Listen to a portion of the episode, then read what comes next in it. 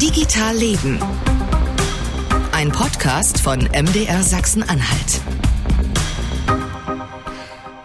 Januar 2022, Folge 50 von Digital Leben. 50, das ist sozusagen quasi auch im Digitalen die goldene Hochzeit. Die muss ich aber leider allein verbringen. Äh, Kollege Stefan Schulz, der ist noch im Weihnachtsurlaub. Und weil es die 50. Folge ist und das Jahr startet, haben wir uns so ein bisschen hier bei uns durchgefegt und unsere Audioverpackung, wie wir das hier nennen, überarbeitet, habt ihr gerade gehört. Und was er jetzt hört, ist sowas wie, hm, ich nenne es mal ganz kurz, Gipfeltreffen. Manchmal so ganz groß, ja. Gipfeltreffen von den beiden Chefs der Innovationsagentur des Bundes. Beide haben ihren Sitz ja bei uns hier in Mitteldeutschland. Die Cyberagentur in Halle und die Sprint D in Leipzig. Und beide Chefs sind zusammen noch nie öffentlich aufgetreten. Bis jetzt hier im Podcast bei Digital Leben bei MDR Sachsen-Anhalt. Hallo Christian Hummert. Hallo, es freut mich da zu sein. Der Chef der Cyberagentur in Halle und hallo Rafael Laguna de la Vera. Ja, hallo. Von der Sprint D. Einmal ganz korrekt, ne? Bundesagentur für Sprunginnovationen, Herr Laguna, und die Agentur für Innovation in der Cybersicherheit. Erster Hinweis an Sie beide. Innovation hier in unserem Podcast ist übrigens ein Wort, das wir verboten haben. Das sage ich jetzt nur einmal. Das heißt Digitalisierung. Da haben wir uns schon alle möglichen Sachen für ausgefallen, damit das niemand sagt. Wir hatten mal eine Geldstrafe. Die musste übrigens Ihr Vorgänger, äh, Herr Hummert, äh, schon mal zahlen. In Folge 33 hat Christoph Igel das gemacht. Oder wir haben auch schon mal eine Strafe verhängt, dass so ein Verstoß dann dafür sorgt, dass Sie uns die Arbeit abnehmen und einen neuen Gast besorgen müssen. So richtig zufrieden waren wir da nicht mit. Deswegen jetzt neues Jahr, neue Strafe. Äh, sobald einer von Ihnen das sagt, muss er eine Minute schweigen. Und das Wort, was wir nicht sagen dürfen, ist? Deshalb habe hab ich das nicht schon gesagt? Ich weiß nicht, ich glaube nicht. das mit I? Sie, Sie, wollen das über, Sie wollen hier den Podcast übernehmen. Ich merke das, Herr Laguna. Frechheit. Also, Herr Laguna hat es verstanden, Herr Hummer hat es auch verstanden. Wir sind da sozusagen, sozusagen einverstanden damit.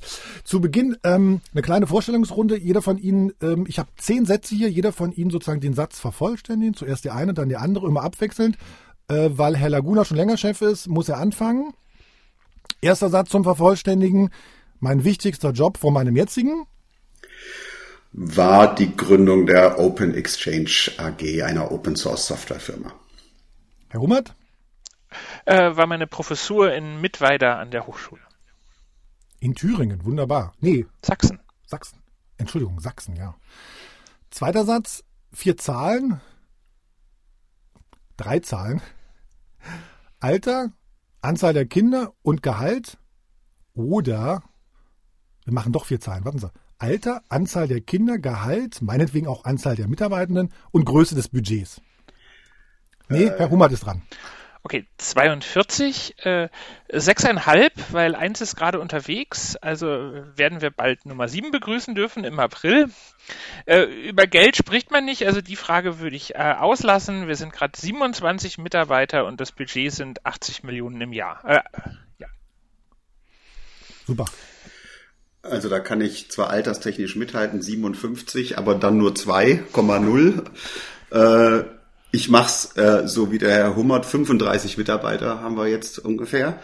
Und das Budget soll insgesamt eine Milliarde über zehn Jahre sein für die Gründungsphase, in der wir uns noch befinden, bis Ende nächsten Jahres 150 Millionen. Dritte Frage oder dritter Satz. Mein blödester Fehler in meinem Beruf bislang, Herr Laguna? Ah, das sind zu viele. Welchen nehme ich denn? Der allerblödeste, der allerblödeste. Der allerblödeste, dass ich nicht, als ich die Agentur ganz am Anfang übernommen habe, mich intensiv mit der Struktur beschäftigt und diese geändert habe, sondern erstmal so losgelegt wie geplant. Können wir gleich nochmal drüber reden, Herr Hummert? Ich glaube, bei der Polizei, da habe ich mich nicht. Äh bin ich am Anfang nicht wirklich gut angekommen. Also da äh, kam ich noch zu sehr von der Universität und war noch zu sehr Freigeist und das hat mich am Anfang doch sehr ausgebremst. War das auch beim NSU-Untersuchungsausschuss, als Sie das da untersucht haben? Gut, äh, also ich habe ähm, an dem NSU-Fall mitgearbeitet bei der Thüringer der Polizei, Fall, ja. aber äh, der Untersuchungsausschuss hat mich befragt. Also ich war nicht Teil der Untersuchungskommission, ja. Entschuldigung, ja, Sie haben, ich habe das mich falsch ausgedrückt. Meinen Sie sozusagen damit, als Sie am NSU-Fall gearbeitet haben? Das war ja gegen Ende meiner Karriere bei der okay. Polizei. Aber ganz am Anfang ist es mir doch relativ schwer gefallen, da die nötige Gründlichkeit und Gelassenheit an den Tag zu legen. Ah, okay. Vierter Satz, ähm, Herr Hummert ist dran, meine un mein unangenehmster Termin in meinem Beruf bisher? also kündigen ist äh, immer sehr unangenehm und als ich ihn mit weiter gekündigt habe, das war ein sehr unangenehmer Termin. Okay. Herr Laguna? Mein letzter Zahnarztbesuch, nein, also ich. Oh Gott, naja, ja. es gab schon, es gab schon äh, intern Sitzungen, die ich nicht unbedingt wiederholen möchte. Vor ziemlich genau einem Jahr hatten wir so, ein, so eine, aber ich werde keine Details dazu sagen. Ich nehme an mit einem Ministerium, mit Ministeriellen. Er weiß, er zuckt die Schultern. Herr, Herr Laguna, mein größter Erfolg? Ist, dass wir eine tolle Truppe trotz Corona aufgebaut haben, schon äh, uns 800 Projekte angeschaut haben, davon sechs in die Großfinanzierung überführt, 20 validiert äh, und auch eine große politische Unterstützung in großer Breite aufgebaut haben, um die Agentur selber weiterzuentwickeln. Herr Hohmann? Tatsächlich die, die Einwerbung des EU-Projekts vom Mobile, also als Konsortialführer von einer kleinen Hochschule in Sachsen ein äh, großes Horizon-Projekt Direktförderung der EU in sieben Millionen Euro einzuwerben, das war, glaube ich, der größte Erfolg, den ich so hinbekommen habe. Jetzt ein bisschen äh, in Ihre Biografie. Mein erster Gedanke, als ich zum ersten Mal im anderen Teil von Deutschland war. Herr Hummert, Sie aus Lingen nach Ostdeutschland? Da war ich äh, völlig äh, geflasht, weil da war ich verliebt. Also meine erste Freundin kam aus den neuen Bundesländern und da habe ich das alles nur sehr rosa wahrgenommen. Und Herr Laguna, bei ihm muss man dazu sagen, Sie sind mit zehn aus der DDR in die Bundesrepublik sozusagen genau, übergesiedelt, ne? Genau, genau. Also ich war zehn Jahre alt, saß im Peugeot 504 meines holländischen Onkels. Äh, wir überschritten die Grenze und fuhren in einen kleinen, also ich damals kam mir das vor wie ein Riesensupermarkt, aber es war ein kleiner Sparladen an der Ecke. Ich hatte zwei D-Mark bekommen und wusste nicht, was ich aus diesem ganzen, dieser Flut von Waren mir kaufen sollte und ging mit meinem zwei Mark-Stück auch wieder raus. Genau, ansonsten bis zum zehnten Jahr Lebensjahr haben sie auch in Leipzig gewohnt, sind aufgewachsen. In, in Pegau bei Leipzig, genau, südlich von Leipzig. Äh, siebter Satz, äh, Herr Laguna ist, glaube ich, dran. Ein Hobby von mir, das nur wenige verstehen? Äh, analoge Synthesizer, modulare. Oh Gott, ja, okay. Herr Hummert? Äh, Lilien. Also ich äh, züchte Lilien und äh, interessiere mich sehr für spezielle Botanik und das können die wenigsten Menschen nachvollziehen okay, kommen wir jetzt schon am Anfang so ein paar Knaller, also so achter Satz. Äh, Herr Hummer, die wichtigste Lektion, die ich in meinem jetzigen Job zuerst lernen musste. Ähm, oh, das ist eine schwierige Frage. Ich äh, vielleicht äh, unvoreingenommen zu sein. Also das, äh, das war schon sehr wichtig, wenn man in äh, so einen neuen Laden kommt, der auch eine gewisse Geschichte hat, sich alle anzuhören, bevor man sich irgendwie sein Urteil bildet. Herr Laguna? Ah, ich glaube, die unglaubliche Komplexität des öffentlichen Verwaltungs- und Vergabesystems.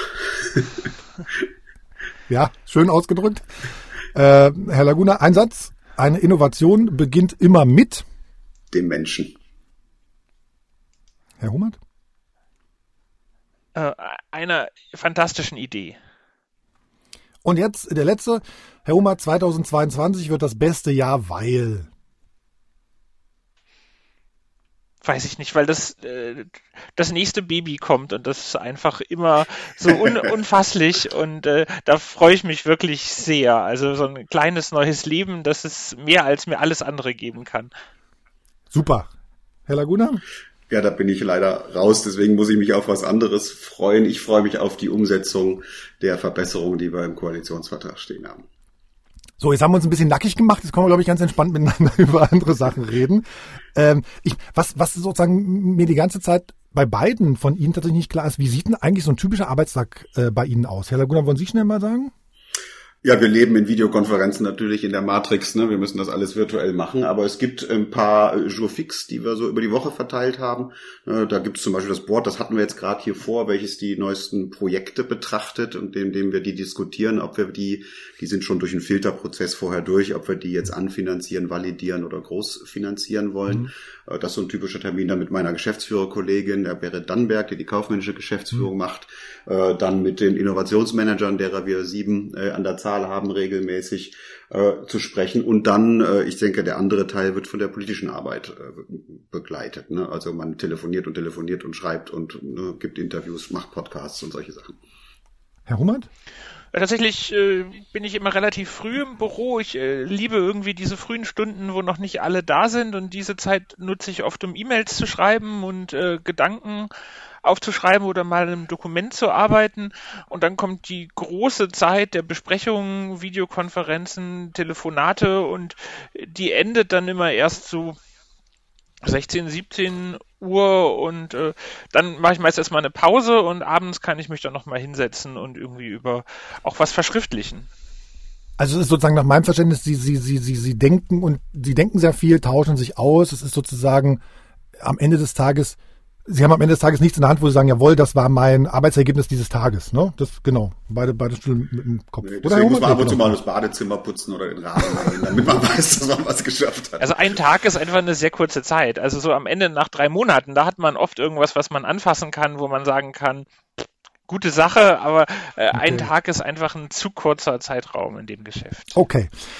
Ähm, Herr Hummert, Ihr Vorgänger und äh, Gründungsgeschäftsführer äh, oder Gründungsforschungsdirektor von der Cyberagentur, der Christoph Igel, äh, der ist im Sommer ausgeschieden nach nur einem Jahr. Der hat dann hier auch ähm, bei uns erzählt, oder erzählt, er hat tatsächlich irgendwie Kritik geübt, ne, am, am Bundesministerium der Verteidigung, am Bundesministerium des Innern, dass da sozusagen irgendwie die Ministeriellen der, der Arbeit der Cyberagentur so ein bisschen im Wege stehen. Ähm, man hört ein paar Mitarbeiter sozusagen aus der Cyberagentur gehen auch wieder. Homeoffice bei Ihnen vermutlich auch. Wie ist denn gerade so die Stimmung bei Ihnen in der Cyberagentur?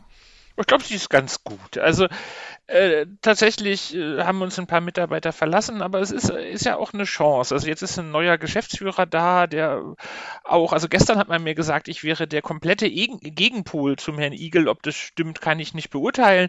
Und äh, jetzt äh, ist so ein bisschen neuer Wind und wir kriegen jetzt neue Leute. Also es fangen jetzt relativ viele an. Also wir haben noch sechs unterschriebene Arbeitsverträge da liegen, die jetzt wieder im Januar, Februar anfangen.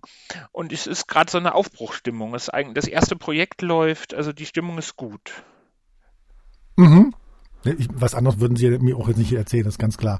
Und ähm, Herr Hummert, was ich auch noch im Kopf habe, äh, die Standortfrage. Ne? Also ich meine sozusagen, es würde irgendwo stehen, 2022 geht's an den Flughafen Leipzig-Halle.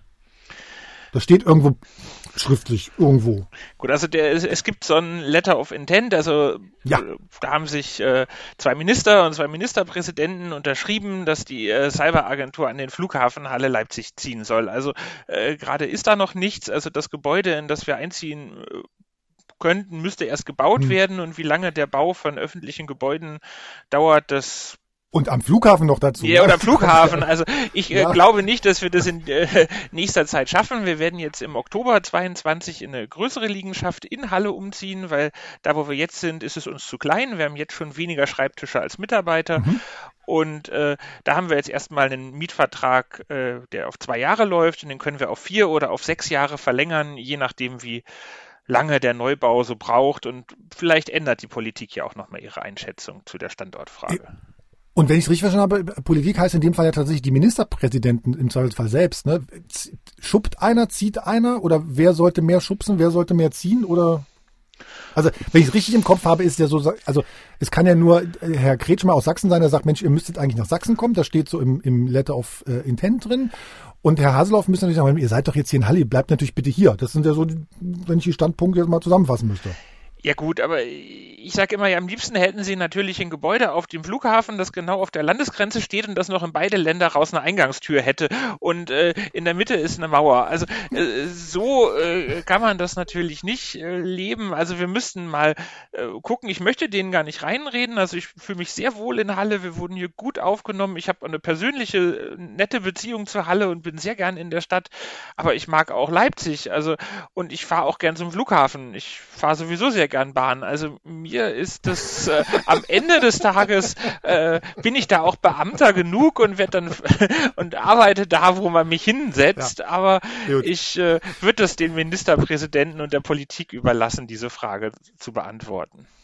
Das Halle Schönes dürfen Sie mir als Magdeburger aber natürlich nicht sagen. Das habe ich jetzt aber auch geflissentlich überhört. Alles gut. Ähm, Herr Laguna, was mir, was mir sozusagen bei Ihnen oder bei Ihrer Agentur sozusagen aufgefallen ist, die hat es ja in den Koalitionsvertrag äh, geschafft, ne? Ja. Der Satz, wir werden die rechtlichen und finanziellen Rahmenbedingungen für die Agentur für Sprunginnovation umgehend substanziell verbessern, damit sie frei agieren und investieren kann. An welchen Türen haben Sie da geklopft, damit das da drin steht? Aber wir standen ja sogar schon im Sondierungspapier drin, also ungefähr als einzige. Also da bin ich auch ein bisschen stolz drauf. Naja, Ähm, wir haben es ja in der Legislatur versucht, schon viele Verbesserungen für die Agentur zu erreichen. Und die Kanzlerin höchst selbst hat mir gesagt, dass ich vor allen Dingen darauf hinarbeiten soll, dass die neue Regierung äh, dann die wirklich großen Brocken umsetzt, weil es einfach zu wenig Zeit da war und die Regierung auch auslief, die alte. Und das habe ich mir zu Herzen genommen und entsprechend viel getan. Aber da steht ja auch noch der Satz, wir werden Ihre Arbeit in der laufenden Wahlperiode evaluieren. Das ja. macht ja schon so ein bisschen Druck. Wie lange läuft Ihr Vertrag? Äh, bis Ende nächstes Jahr. Das heißt aber natürlich, dass ich wahrscheinlich ein klein wenig vorher erfahre, ob ich das weitermachen darf oder nicht. Äh, natürlich, die Agentur muss evaluiert werden. Das haben wir auch schon in Arbeit. Warum der Satz jetzt ausgerechnet da steht, weiß ich nicht. Es ist Business as usual. Für mich klingt so ein bisschen, Sie müssen da zackig was Geiles liefern eigentlich. Naja, also da hätte man, also wenn es das gemeint ist, hätte man der Kanzlerin vielleicht zuhören sollen. Also Sprunginnovationen, äh, jetzt wird's gleich teuer. Nee, Sprunginnovationen darf ich sagen. Ne? Ähm, ja. Die, die brauchen ein paar Jährchen, äh, bis sie sich entfalten. Wir werden sicherlich äh, nach, nach drei Jahren Startphase noch nicht die mega-giga-Sprunginnovation da abliefern können. Aber wir können zeigen, ob da ein Bedarf ist, ne, ob da genügend Einreichungen kommen und so. Und das zeigen wir auch gerne. Und wir werden uns auch wissenschaftlich begleiten lassen und sehen, weil wir machen hier was ganz Neues. So eine Art Begleitforschung da zu machen, äh, ist auch super spannend. Also da freue ich mich eigentlich drauf. Äh, Herr Hummert, sind Sie eigentlich so ein bisschen neidisch, dass äh, Herr Laguna mit seiner Agentur in, in einem Koalitionsvertrag steht? Oder sind Sie eigentlich ein bisschen froh, sozusagen, weil, weil, weil Sie den Druck jetzt da nicht haben? Auf dem Papier zumindest nicht. Ja gut, also Neid ist eine der sieben Todsünden. Also das ist mir äh, fremd. Aber ich äh, glaube, da stehen viele Dinge in diesem Koalitionsvertrag drin, die, die auch gut für die Cyberagentur sind. Da stehen Sätze mhm. wie wir werden digitale Schlüsseltechnologien fördern und die Bedingungen für den Technologiestandort verbessern. Und das sind ja schon Aufgaben, die bei der Cyberagentur liegen. Ansonsten, also in der vorletzten Woche bin ich gefragt worden, werden sie jetzt abgeschafft, weil sie da nicht drinstehen. Und äh, da muss ich sagen, naja, die Bundespolizei steht auch nicht drin und niemand wird damit rechnen, dass die jetzt abgeschafft wird mit ihren 58.000 Beamten. Also ich glaube, es sind zwei oder drei Behörden oder Agenturen sind da erwähnt. Also Glückwunsch an Herrn Laguna, das ist sicher ein großer Erfolg und ich glaube, wir werden davon mit profitieren. Wenn sich die Bedingungen für die Sprint ändern, dann wird man sich sicher auch angucken, ob man Anpassungen für die Cyberagentur vornehmen muss wo Sie es gerade ansprechen, es steht natürlich auch eine Agentur drin, wo ich dann, die mich ratlos zurücklässt. Ich lese Ihnen die, die zwei Sätze mal vor. Unser Ziel ist die Stärkung von anwendungsorientierter Forschung und Transfer zur Schaffung und Stärkung regionaler sowie überregionaler Innovationsökosysteme.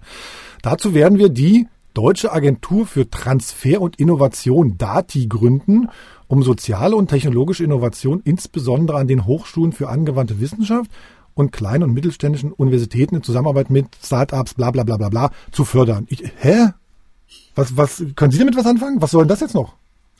Das ist, denke ich, der, die, die Zusammenfügung der, der Transferagentur, die der, äh, die die FDP, der Sattelberger vorgeschlagen hat, und äh, der äh, die Nova, die die Grünen vorgeschlagen haben, die Anna Christenmann. Also es geht darum, die Translation äh, die Ausgründung aus jetzt in dem Fall kleinen Universitäten und den ehemaligen Fachhochschulen ne, äh, zu fördern und äh, niederschwellig zu finanzieren, dass wir mehr Ausgründungen haben, denn wir sind im Vergleich zu vielen, vielen Ländern äh, da ziemlich schlecht.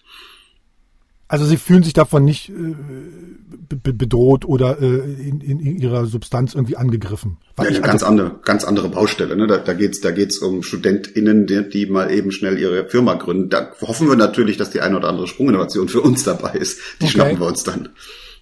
Weil das war neulich auch eine Frage bei, bei Twitter. Ich hatte ja gefragt, irgendwie, ob jemand Fragen an Sie hat. Da hat einer gefragt, äh, G-Son heißt er bei Twitter, G-Sohn heißt er bei Twitter, ist die Gründung einer weiteren Agentur sinnvoll und wie viel Zeit nimmt sowas eigentlich in Anspruch? Das haben wir ja aus Ihrer Erfahrung sozusagen gelernt. Zeit, ne? Das ist relativ ja, ja, ja, genau. Und diese Dati, die äh, muss jetzt natürlich erstmal gebaut werden und dann muss man schauen, ob man es irgendwo ansiedeln kann, ne, um es dann niederschwelliger in Gang zu setzen. Das ist jetzt Arbeit, die sicherlich getan wird. Ich verlinke euch gern mal hier noch so ein Schaubild von der Stiftung Neue Verantwortung. Die haben, das ist ihr Beritt, Herr Hummer, Herr Hummer lacht schon. Die haben sozusagen so ein schönes Schaubild. Ich weiß gar nicht, irgendwie Agenturen, Forschungseinrichtungen, Verbünde, Institutionen, Organisationen, alles Mögliche sozusagen, die es im Bereich Cybersicherheit auf EU-Ebene, auf deutscher Ebene, auf, auf Bundesebene und auf Länderebene gibt. Das ist sozusagen sehr unübersichtlich da. ich weiß nicht, ha haben Sie da wirklich einen Überblick, Herr Hummert, dass das klar ist, wer ist für was eigentlich zuständig? Ja, gut, ich äh, kenne dieses Wimmelbild von der Stiftung Neue Verantwortung sehr gut und ich äh, kenne natürlich auch äh, eigentlich alle da genannten äh, Player äh, ganz gut. Wir haben auch die Stiftung Neue Verantwortung äh, eingeladen, die waren im letzten Monat in der Cyberagentur, um uns dieses Wimmelbild mal vorzustellen. Und äh, tatsächlich äh, muss ich sagen, eigentlich äh, finde ich das auch gar nicht so schlimm. Ich finde das sogar ganz gut, weil was wäre denn der Gegenentwurf? Der Gegenentwurf wäre ja eine allmächtige Cyberbehörde, die alles Forschung, Entwicklung und auch gleich die Anwendung der Werkzeuge und Methoden unter sich hätte.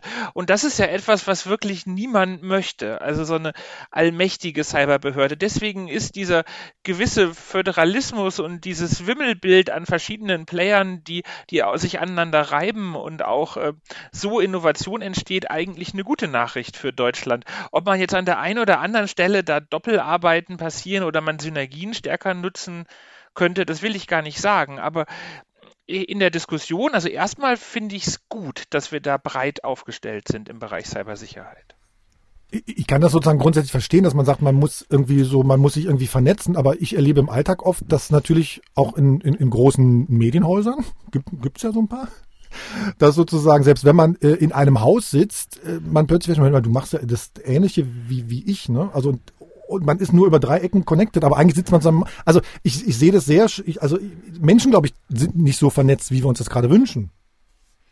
Ich glaube, äh, also wenn man die, so eine Sicht des Bürgers einnimmt, dann hm. äh, gibt es ja sehr wenig Ansprechpartner. Also da ist das BSI, die, die allmächtige Behörde, was äh, IT-Sicherheit angeht und Geräte für uns schützt. Und dann haben wir vielleicht noch die Polizei oder die Nachrichtendienste, hm. die irgendwie mit Cyber zu tun haben alle anderen Player in diesem Wimmelbild agieren eigentlich nicht direkt mit dem Bürger. Also das tut die Cyberagentur mhm, ja auch nicht. Ja, wir agieren mit Forschungsinstituten, die übrigens auch in dem Wimmelbild vorkommen, äh, finanzieren deren Projekte und die Ergebnisse sind wieder für andere Behörden. Das äh, vielleicht sogar für Behörden, die auch nur mittelbar agieren, ja, mit der CITES und die baut dann etwas, was die Polizei tatsächlich einsetzt. Das heißt, für den Bürger sollte diese Verwirrung eigentlich nicht entstehen. Nur für Stiftungsmitarbeiter. Ja. Äh, aber Herr Laguna, ich glaube, im Innovationsbereich gibt es ja noch viel mehr, ne? Das würde ja, das würde, das wäre ja sozusagen noch größer so ein Wimmelbild, weil es macht irgendwie Städte machen sowas, Universitäten machen sowas, Länder haben sowas. Also das ist ja, ist ja noch unübersichtlicher. Haben Sie da wirklich einen Überblick? Also nein, den kannst du nie ganz haben, ne, weil wirklich viel Aktivität da ist. Aber wir sind eine recht sichtbare Bundesagentur ne, und wir kümmern uns um Sprunginnovation, also solche mit einer, einer, einer großen Impact, einer großen Erfindungshöhe. Ähm, äh, die Sichtbarkeit führt dazu, dass wenn in diesen Organisationen, die da lokaler entstehen, irgendetwas das Potenzial hat und den Parametern entspricht, dann kommt man auf uns zu. Das passiert, das passiert x-mal pro Woche. Und wir vernetzen uns auch aktiv. Wir haben eine Partnermanagerin, die nichts anderes tut, als dieses Netzwerk zu pflegen. Das ist genauso, wie der Christian Hummert gesagt hat. Das ist eigentlich gut, da kann man sich die Bälle so zuspielen. Okay. Und ein bisschen Kritik habe ich auch noch gelesen in dem, ähm, ich glaube, der letzte Bericht von dieser Expertenkommission für Forschung und Innovation, EFI die, die grundsätzlich so ein bisschen, also wenn ich es richtig im Kopf habe, die waren eigentlich dafür, so Agenturen zu gründen und jetzt war da so äh, irgendwie so ein Demokratie-theoretisches Problem, glaube ich, drin, ne? wenn irgendwie sie als, als, als äh, Chefs oder, oder als Forschungseinrichtungen anstatt Volksvertreter entscheiden ne?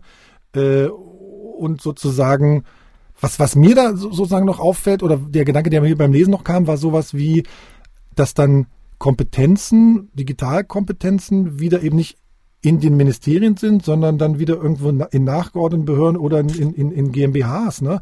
Also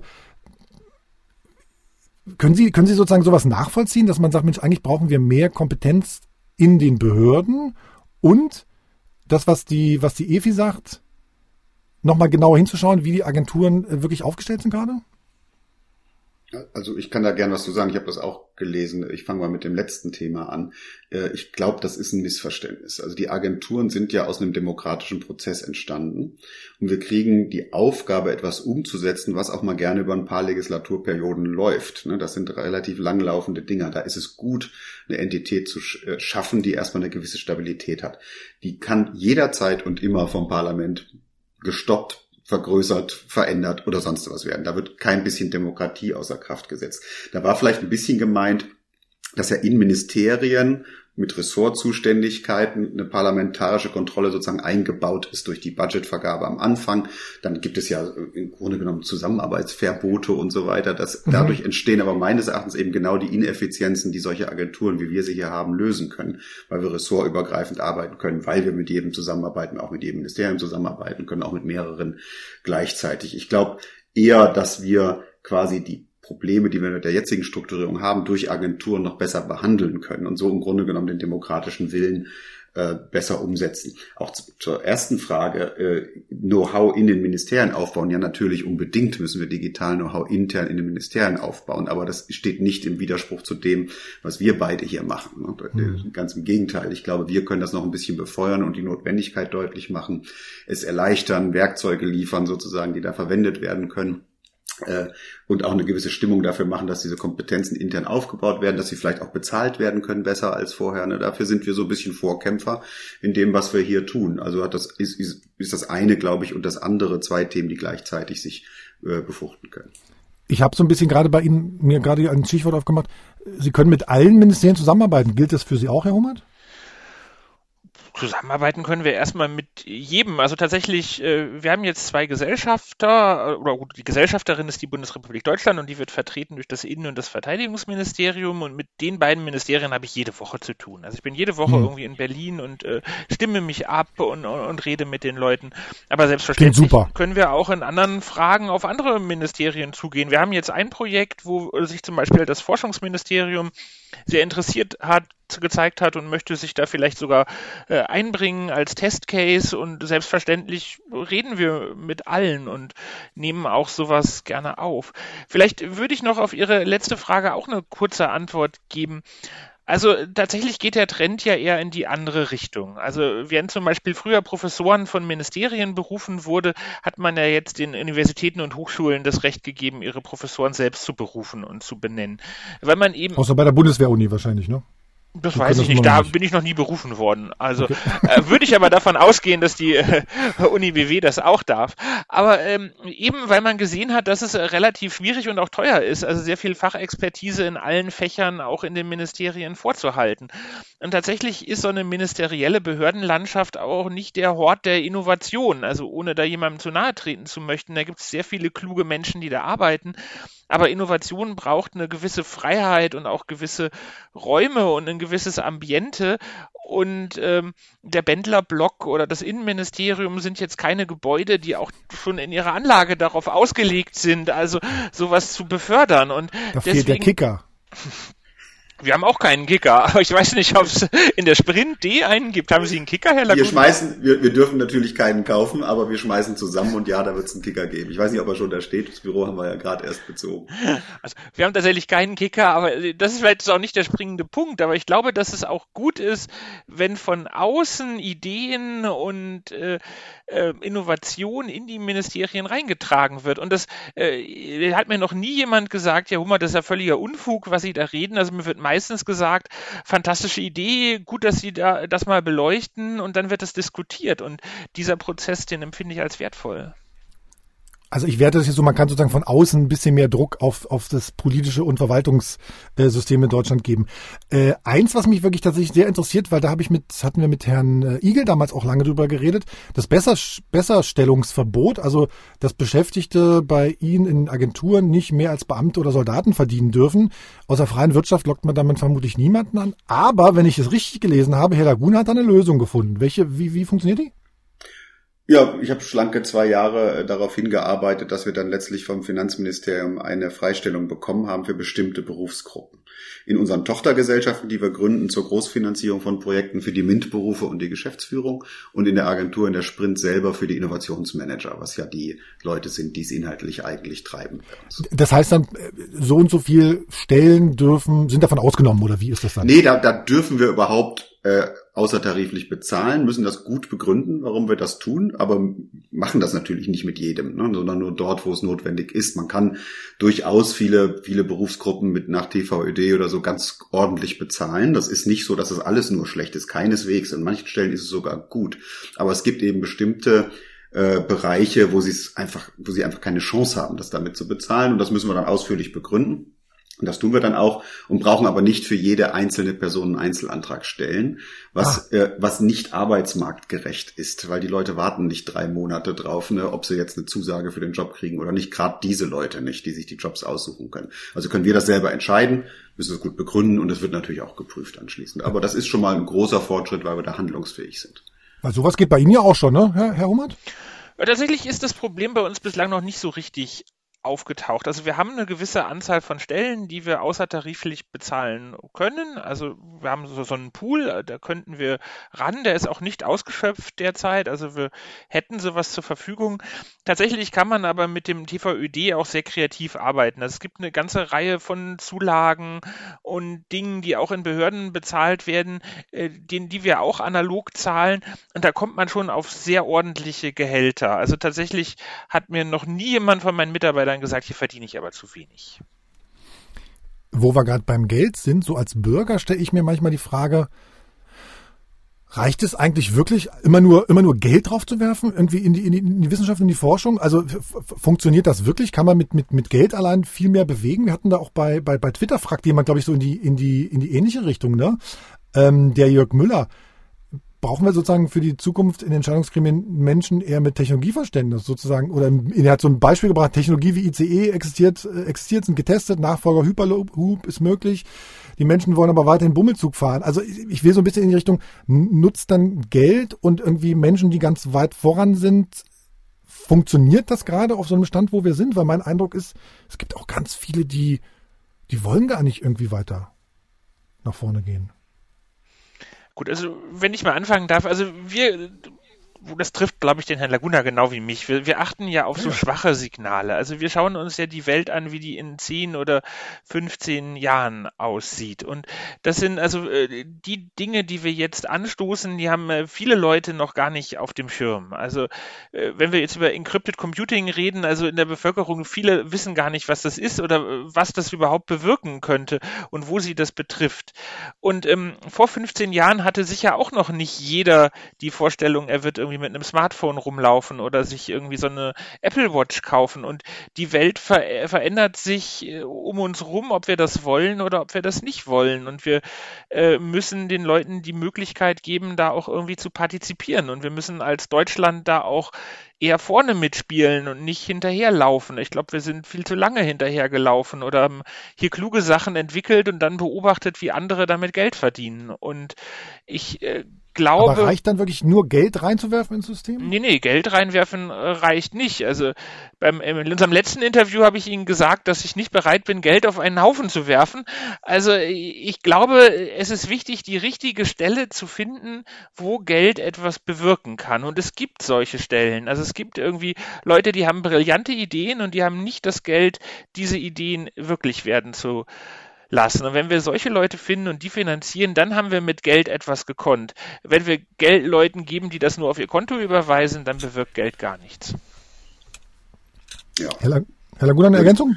Ja, ich würde das, ich würde das alles unterschreiben. Ich würde noch eine Hinzufügung machen. Viele unserer großen Fragen der Zeit lassen sich nur durch, durch Verbesserungen erreichen, auch durch sprunghafte Verbesserungen. Und äh, die, die muss, in die muss man frühzeitig investieren, damit sie dann da sind, wenn wir sie dann wirklich brauchen. Also wenn wir hier Energiewende, Klimawandel und solche Themen uns anschauen, aber eben auch die, die, die Sicherheitslage in, im, im Digitalen. Ne? Das sind, das, das sind die Fragen, die dann, wenn sie akut werden, können wir nicht erst anfangen, uns damit zu beschäftigen.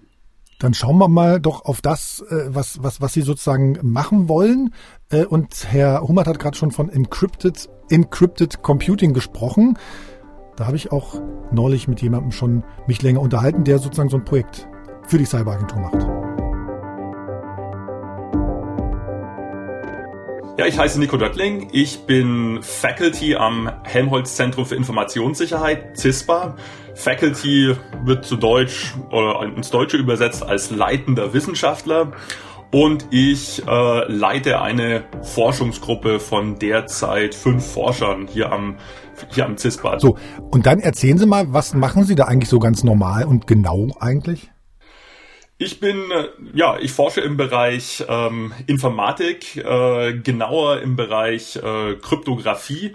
Äh, ich mache mir Gedanken zu sicherheitsrelevanten Anwendungen in der äh, Zukunft Also äh, wie wird sich unsere Verwendung von äh, digitalen Technologien ändern? Ähm, was wird es da in Zukunft für Probleme geben, äh, für ja, Schwachstellen, die sich vielleicht angreifen lassen? Und wie können wir äh, dem grundsätzlich entgegentreten? Also worüber ich mir Gedanken mache, ist jetzt nicht ähm, äh, Hotfixes für irgendwelche äh, Schwächen wie Log4j oder so, sondern ich extrapoliere weit in die Zukunft, wie sich Technologien von Grund auf sicher entwickeln lassen. Und das ist ja eigentlich tatsächlich auch das Anliegen der, der, der Cyberagentur in, in Halle. Einmal noch der Vollständigkeit halber, das CISPA ist eine G GmbH des Bundes, zu 90 Prozent des Bundes, 10 Prozent gehören dem Saarland und seit 2019 Teil der Helmholtz-Gesellschaft. Und ich habe es gerade gesagt, es ist auch, passt auch gut zur Cyberagentur, denn sie haben gerade einen Auftrag von der Cyberagentur bekommen. Was, was sollen sie denn für die sozusagen erledigen? Ja, ähm, dieser Auftrag betrifft eine, eine unserer Kernforschungsinteressen, nämlich verschlüsseltes Rechnen. Ähm, genauer gesagt, homomorphe Verschlüsselung. Vereinfacht gesagt, äh, Verschlüsselung, wie sie zum Beispiel in dieser Verbindung, über die wir gerade reden, äh, eingesetzt wird, da äh, stellen wir uns das so vor wie, sag ich mal, einen äh, äh, digitalen Safe. Da kommt eine Nachricht rein, geht übers Internet und kommt auf der anderen Seite wieder raus und da wird dann der Safe aufgemacht. Während dieser Safe über die Leitung geht, lässt sich mit der Nachricht, die da drin verschlüsselt ist, nichts machen. Die ist, die ist weggesperrt. Also Bei, in, so einem Tunnel sozusagen, also zwei Saves und irgendwie so genau, Tunnel stellt man sich praktisch. Ja, genau. genau. Als homomorphe Verschlüsselung, da ist die Information in so einem äh, Tresor Tresor zwar immer noch versteckt, aber die Information lässt sich noch manipulieren. Können Sie sich vielleicht vorstellen, also ein beliebtes Beispiel, wir wollen eine Auktion machen, da würde dann jeder, der an der Auktion teilnimmt, sein Gebot verschlüsseln, dann kommt es so quasi in äh, so einem Tresor und dann lässt sich da trotzdem noch drauf rechnen. Also obwohl die Information weggesperrt ist, können wir immer noch drauf rechnen und jetzt in einem Beispiel von einer Auktion das höchste Gebot herausfinden. Ja? Also obwohl äh, der Auktionator äh, nicht weiß, am Ende von wem das höchste Gebot stammt, schafft er es, eine Verschlüsselung von dem höchsten Gebot zu berechnen. Also einmal nochmal eine Verständnisfrage. Also, wenn wir bei, bei Ihrem Beispiel bleiben, ähm, ich, ich gebe ein Gebot ab und das landet in einem Safe. Irgendwann muss es doch dann trotzdem geöffnet werden, um sozusagen äh, das Gebot dann auch aufzudecken. Ne? Aber sozusagen Sie meinen, es ist es ist möglich, sozusagen das schon vorher zu gucken. Und, und sozusagen meine Frage ist, ist es tatsächlich möglich jetzt schon?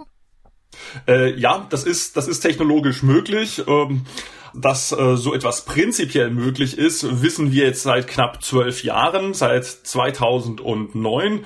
Aber seit ein paar Jahren, seit vier, fünf Jahren, beschäftigt sich tatsächlich eine ganze äh, ganze Menge Forscher damit, das Realität werden zu lassen. Also diese Verfahren tatsächlich auch zu implementieren, so dass sie sage ich mal für für spezielle Anwendungen, zum Beispiel im Bereich des maschinellen Lernens, äh, tatsächlich auch eingesetzt werden können. Aber um nochmal auf Ihre Anfangsfrage zurückzukommen, das muss ja auch irgendwann entschlüsselt werden. Ja, also jemand äh, muss, da, muss dazu den äh, geheimen Schlüssel halten, aber das kann jemand äh, anderes sein als derjenige, der die Berechnung durchführt. Also zum Beispiel, ich bin der Entschlüsseler, sehe aber nie die verschlüsselten Gebote, ja, äh, sondern sehe nur das, sagen wir mal, verschlüsselte äh, Auktionsergebnis, was zum Beispiel Sie dann an mich schicken würden und ich erfahre dann nur den äh, Gewinner letztlich. Aber ich erfahre nicht, was zum Beispiel die Teilnehmer von so einer Auktion jetzt im Einzelnen geboten haben. Hm. Ich überlege nochmal sozusagen von, von einem anderen Gedanken her, man hört ja öfter sozusagen unter, unter, unter IT- Experten, die sagen, naja, das mit der Cloud ist schön und gut, aber eigentlich gibt sowas gar nicht. Das ist immer sozusagen der Rechner von jemandem anders. Ne? Also das ist sozusagen nicht mein Rechner, sondern die, meine Daten sind dann auf einem Rechner von jemandem anders.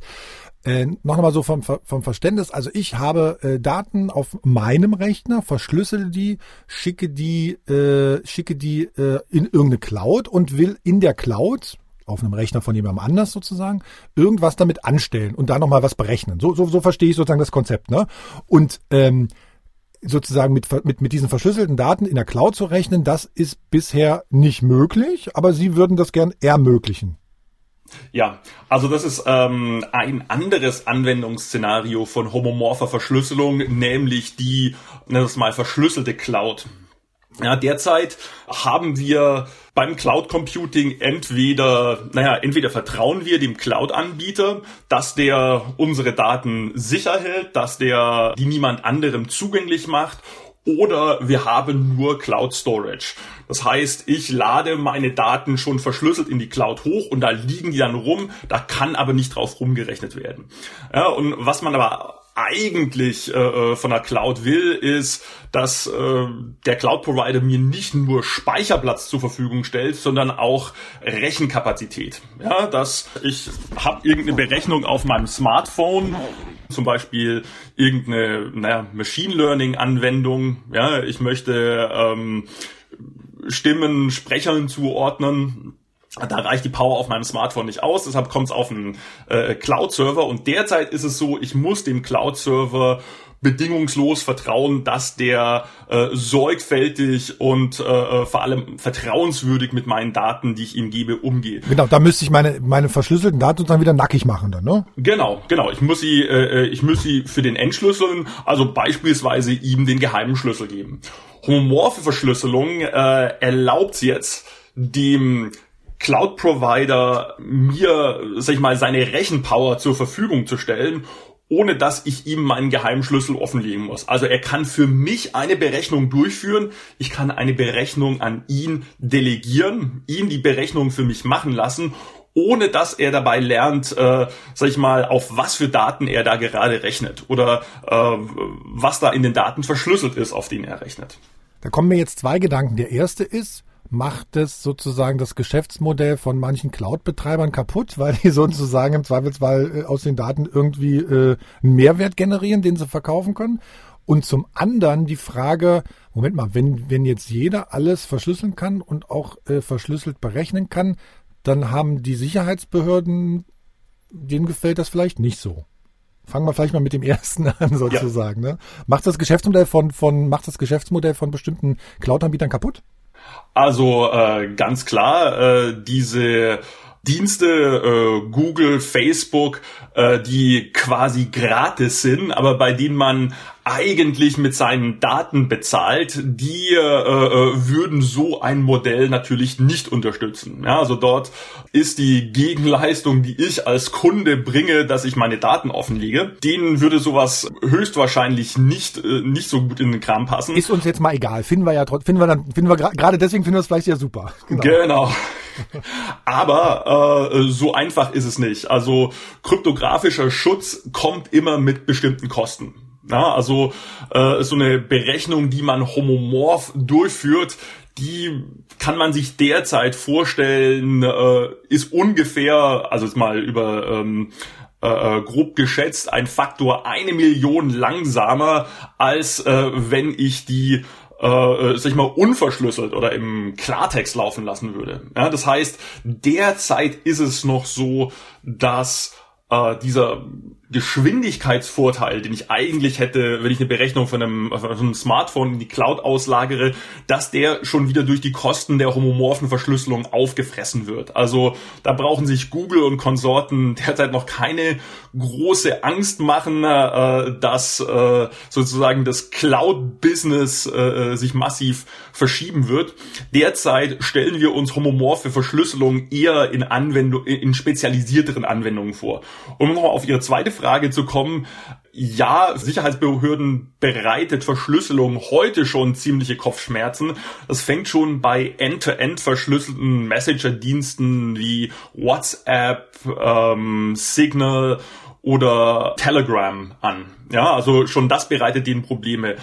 Tatsächlich homomorphe Verschlüsselung dürfte aus Sicht sag ich mal, von Kriminellen oder wem auch immer, der, der sich versucht, der Beobachtung von Sicherheitsbehörden zu entgehen, weniger interessant sein.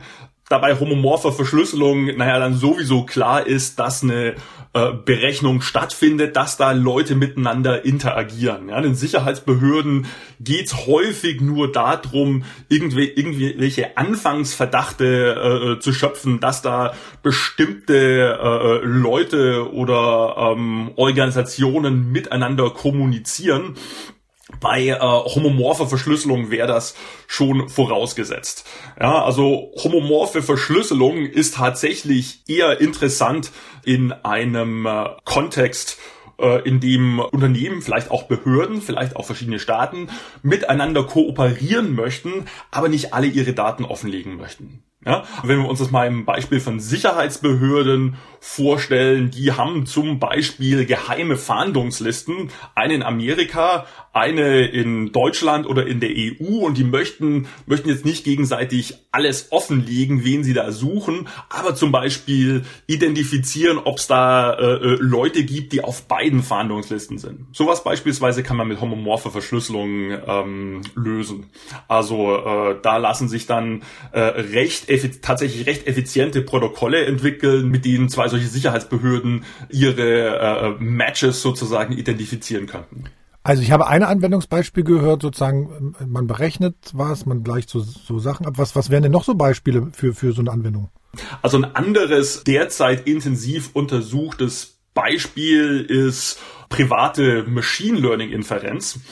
Nehmen Sie zum Beispiel äh, mal an, Google hat einen Dienst, auf dem ein äh, Machine Learning äh, Service läuft, also zum Beispiel äh, ein Dienst, wo ich anfragen könnte, ist mein Passwort unsicher. Ja, da schicke ich dann äh, äh, mein Passwort zu Google hin und der lässt es dann durch sein äh, oder Google lässt es dann ließ es dann durch sein neuronales Netz oder was auch immer laufen äh, äh und es entscheidet dann ist das Passwort sicher oder unsicher. Natürlich möchte ich nicht mein geheimes Passwort an Google schicken. Dann könnte Google einfach, na gut, Google muss man heutzutage sowieso vertrauen, aber stellen Sie sich irgendeinen anderen shady äh, Dienstleister vor. Oh, die möchte anderen shady, das ist, das ist auch eine sehr schöne Formulierung jetzt, ja? Die, dem möchte ich nicht mein Passwort im Klartext schicken, sondern äh, ich möchte den Dienst nutzen, ohne meine geheimen Daten offenzulegen. Andersrum möchte jetzt äh, der Dienstleister mir gegenüber nicht ihr ähm, ihren Klassifikator, ihr neuronales Netz offenlegen. Die könnten mir das genauso gut schicken, aber dann könnte ich, wenn ich jetzt vielleicht böse wäre, daraus lernen, was denn so die unsicheren Passwörter sind und die Accounts von anderen Leuten angreifen. Ja, also wir haben gegenseitiges Misstrauen. Äh, ich vertraue denen nicht, dass sie, äh, dass sie nicht mein Passwort äh, irgendwie missbrauchen und sie, die vertrauen mir nicht. Und das kann man jetzt mit homomorpher Verschlüsselung lösen. Ich verschlüssel mein Passwort, schick's an den Dienst, die lassen diese Klassifikation homomorph laufen, kriegen, kriegen dann ein homomorph verschlüsseltes Ergebnis, was letztlich nur ein Bit ist, ist mein Passwort sicher oder unsicher und schicken dann das verschlüsselte Ergebnis an mich zurück und ich lerne dann tatsächlich nur, ob mein Passwort sicher oder unsicher ist, aber nicht, sag ich mal, wie die das jetzt rausgefunden haben. Dann ist ja bei so Kryptographie und Verschlüsselung hört man ja immer noch mal, oh, es funktioniert alles bald gar nicht mehr, wenn wir Quantencomputer haben. Ja, das ist äh, ein sehr interessanter Aspekt. Tatsächlich klassische kryptografische Verfahren, wie sie heute benutzt werden, das äh, bekannte Diffie-Hellman-Verfahren und das äh, RSA-Verfahren, die würden tatsächlich unsicher, wenn es skalierbare Quantencomputer plötzlich gäbe. Diese Beobachtung, dass Quanten Computer alle heutigen Verschlüsselungsverfahren unsicher machen würde, die stammt aus den frühen 90er Jahren. Und seither hat die, äh, hat die Kryptographie äh, Community, also, also haben Wissenschaftler im, äh, im Bereich der Kryptographie massiv daran geforscht, neue Verfahren zu bauen, welche äh, sicher sind gegen Quantenangreifer. Ja, und da haben wir tatsächlich auch seit äh, sag ich mal, den frühen 2000er Jahren sehr, sehr gute Kandidaten, muss man da sagen. Ja, man kann nicht beweisen, dass die Verfahren, die man hat, gegen Quantenrechner sicher sind, aber äh, äh, wir äh, vermuten das sehr stark und derzeit deutet alles darauf hin. Aber was jetzt homomorphe Verschlüsselung angeht, da ist äh, sozusagen äh, ein äh, interessanter Aspekt daran, dass homomorphe Verschlüsselung heutzutage, so wie sie existiert, nicht vorstellbar wäre, wenn wir nicht äh, in den frühen 2000er Jahren diese quantensicheren Verschlüsselungsverfahren untersucht hätten. Man kann also quasi sagen, äh, homomorphe Verschlüsselung ist eine Dividende aus der Suche nach quantensicheren Verfahren. Und entsprechend, äh, naja, alle, alle derzeit bekannten voll homomorphen Verschlüsselungsverfahren basieren auf sagen wir mal, quantensicheren Annahmen und sind äh, nach allem, was wir derzeit wissen, tatsächlich auch sicher gegen Quantenangreifer. So, und dann müssen wir einmal noch mal ganz konkret fragen, was ist denn jetzt das Ziel des Projekts mit der Cyberagentur, das sozusagen das Bundesinnenministerium, ich rede jetzt ins Blaue, ne? Und wir, wir, wir spekulieren, dass das Bundesinnenministerium sozusagen jetzt von Ihnen Prototypen kriegt und schon mal anfangen kann, dass das Verteidigungsministerium sowas kriegt, die Bundeswehr sowas kriegt, oder dass man sozusagen äh, über das Bundesinnenministerium mal sagt, pass auf, ihr für euch Banken wäre das gut oder für euch deutsche Cloud-Anbieter oder für Gaia oder sowas. Also was, was, was ist sozusagen das Ziel jetzt erstmal? Also Ziel dieses Projekts ist es jetzt erstmal nur eine Machbarkeitsstudie anzufertigen, sich bestimmte Use Cases, wie man sagt, anzuschauen, die äh, relevant werden für den äh, Auftraggeber und auszuwerten, ob diese Technologien dafür äh, wirklich sinnvoll einsetzbar wären. Also da gibt es noch eine, ja sag ich mal, Vision bei der Cyberagentur, das Ganze in einem äh, weitaus größeren Maßstab äh, dann zu untersuchen und tatsächlich auch bestimmte sicherheitsrelevante Anwendungen prototypisch zu realisieren.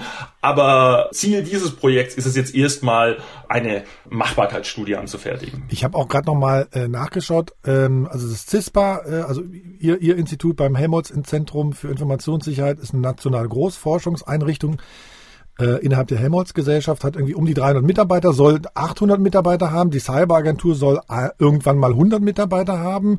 Sie, sie, sie erforschen am CISPA sozusagen alles rund um Informationssicherheit in allen Facetten. Wozu brauchten Sie eigentlich den Auftrag der Cyberagentur?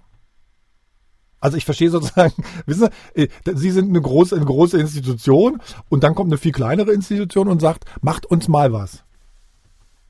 Weil Sie sind ja schon ganz weit offenbar, ne? Ja, ähm, also die äh, Forschungs äh, äh, Landschaft in Deutschland und Europa, die äh, ist, sag ich mal, strukturiert in einerseits äh, forschende Institutionen und andererseits, äh, ne, im Englischen nennt man das Ganze Funding Buddies, also Organisationen, die, äh, die finanzieren sozusagen, die, die Geld geben. genau, die äh, äh, die Forschung finanzieren und da ist immer irgendwo eine äh, äh, Trennung da. Also diejenigen, die ähm, äh, gewisse äh, Dinge erforschen, sind nicht dieselben, die darüber äh, entscheiden, äh, äh wo das Geld hingeht wir müssen uns als Institution auch um äh, sogenannte Drittmittel äh, bemühen. Ja, das erwarten auch die uns äh, beaufsichtigenden Ministerien. Also das äh, äh, in unserem Fall ist das das Bundesministerium für äh, Bildung und Forschung. Aber generell ist eben in der deutschen oder westlichen Forschungslandschaft eine eindeutige Trennung da zwischen wer finanziert und wer führt die Forschung aus. Ist denn eigentlich, weil das frage mich ich mich die ganze Zeit, da hatten wir am Anfang bei der Cyberagentur mal so Diskussionen, hm, schrecken manche Wissenschaftler zurück, wenn es plötzlich heißt, oh, wir machen das für die innere und äußere Sicherheit? Äh, ja, also tatsächlich in der Helmholtz-Gesellschaft existiert äh, eine sogenannte Friedensklausel, die es uns historisch bedingt nicht erlaubt, an äh, tatsächlich militärischen Projekten zu forschen. Das stammt noch aus den 50er Jahren, als die ersten Helmholtz-Zentren äh, gegründet wurden, Karlsruhe und Jülich um äh, deutsche Atomreaktoren zu bauen und man den eben schon in ihre Verfassung schreiben wollte, äh, äh, dass sie bitteschön nicht an Nuklearwaffen zu forschen haben. Äh, äh, jetzt ist es aber so, ähm, äh, wenn wenn es darum geht, äh, sage ich mal, äh, defensive Technologien zu entwickeln, ne? mit denen sich äh, unsere äh, äh, Daten und auch unsere ein Stück weit wirtschaftlichen Interessen schützen lassen, dann ist das allerdings schon im äh, Missionsziel der äh, Helmholtz-Gemeinschaft. Also wir als IT-Sicherheitszentrum, äh, das ist unser gesamter Auftrag, nicht nur äh, die Grundlagentechnologien äh, zu entwickeln, dass Deutschland als äh, Standort äh, konkurrenzfähig bleibt, sondern äh, auch äh, ein Stück weit äh, vorauszuschauen. Super. Und nur, nur nochmal auch für mich sozusagen, Sie verwenden Encrypted Computing und homomorphe Verschlüsselung synonym. Ja, ein Stück weit. Also en, en, Encrypted Computing äh, umfasst im Normalfall noch ein bisschen mehr als nur äh, homomorphe Verschlüsselung. Da fällt häufig auch ähm, ne, äh, noch mächtigeres kryptografisches Konzept darunter, das sich Obfuscation nennt. Also Sie hatten gerade vorhin richtig gefragt, wer, entschl äh, wer entschlüsselt dann nachher das Ergebnis.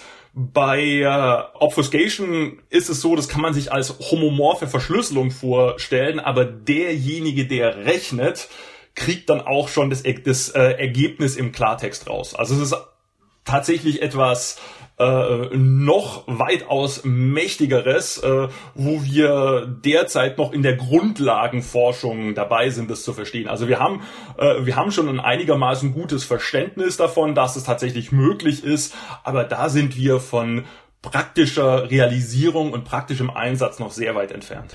Hm, Herr Döttling, wissen Sie, was ich auch noch ein bisschen ähm, be bemerkenswert finde. Sie sagten irgendwie, naja, mit den Verschlüsselungen seit den 90ern ähm, wissen wir sozusagen, wie wir im Zweifelsfall äh, auch gut verschlüsseln können für oder dafür, dass Quantencomputer nicht rankommen. Ähm, was ich mich so mittlerweile frage, ist, wir haben so viel Wissen, kommen wir überhaupt noch dazu, das den Leuten, den Menschen auch mal, mal, mal beizubringen? Also macht Ihnen das so ein bisschen Sorge, dass, dass, dass die Wissenschaft so ganz weit vorne, gerade ist zumindest das ist mein Gefühl, so ganz weit vorne ist und wir das als Gesellschaft. Das war schon immer so. Also das war in der Wissenschaft eigentlich schon immer so, dass in der Wissenschaft selber weitaus mehr und weitaus tiefer geforscht wird, als äh, nachher in, äh, sag ich mal, in der öffentlichen Wahrnehmung tatsächlich entsteht. Und viele, äh, man, mu man muss äh, ganz ehrlich auch dazu sagen, viele dieser, äh, dieser Forschungsstränge, die äh, laufen einfach ins Leere. Mhm. Ja, weil, also ne, wir gehen irgendwie mit diesen, wir, wir, gehen mit diesen Dingern um, wir haben irgendwie ein Telegram, lassen uns da irgendwie von Quatsch beeinflussen oder gibt Menschen, die sich von Quatsch beeinflussen lassen und dann äh, sind sie sozusagen so ganz weit, so ganz weit weg schon. Das ist so, da denke ich mal, oh Leute. Aber das war, also, wie, wie gesagt, das war immer. Ja, ja. Also äh, wenn, das, das, das, muss sie doch total irre machen, wenn man, wenn man irgendwie sieht, was, was Menschen mit diesen Smartphones anstellen gerade. Das macht, das wird, also das, das macht mich als, als Journalist schon irre. Ta ta tatsächlich finde ich auch, dass ähm, naja, wie in einer Zeit leben, äh, in der die Leute doch noch nicht äh, ganz verinnerlicht haben, was die äh, Folgen ihrer Technologienutzung sind. Also obwohl wir jetzt quasi Internetzeit seit bald 30 Jahren öffentlich verfügbar haben, setzen die Leute Gedankenstuss auf Twitter ab, für den sie, naja, wenn sie sich ein bisschen äh, länger Gedanken drüber gemacht haben, ihnen klar wäre, dass sie sich in einigen Wochen, Monaten oder Jahren vielleicht dafür schämen. Diese Permanenz von digitalen Daten, diese, diese Unwiderruflichkeit, die hat sich äh, bei vielen Nutzern, äh, die haben das in der Form noch nicht realisiert. Dr. Nico Döttling vom CISPA, eine Einrichtung der Helmholtz-Gesellschaft in Saarbrücken. Vielen Dank. Dankeschön.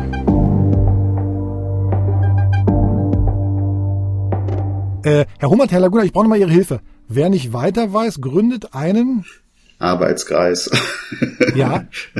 Und jetzt die gemeine Frage hinterher. Sind Projekte die neuen Arbeitskreise? Nein.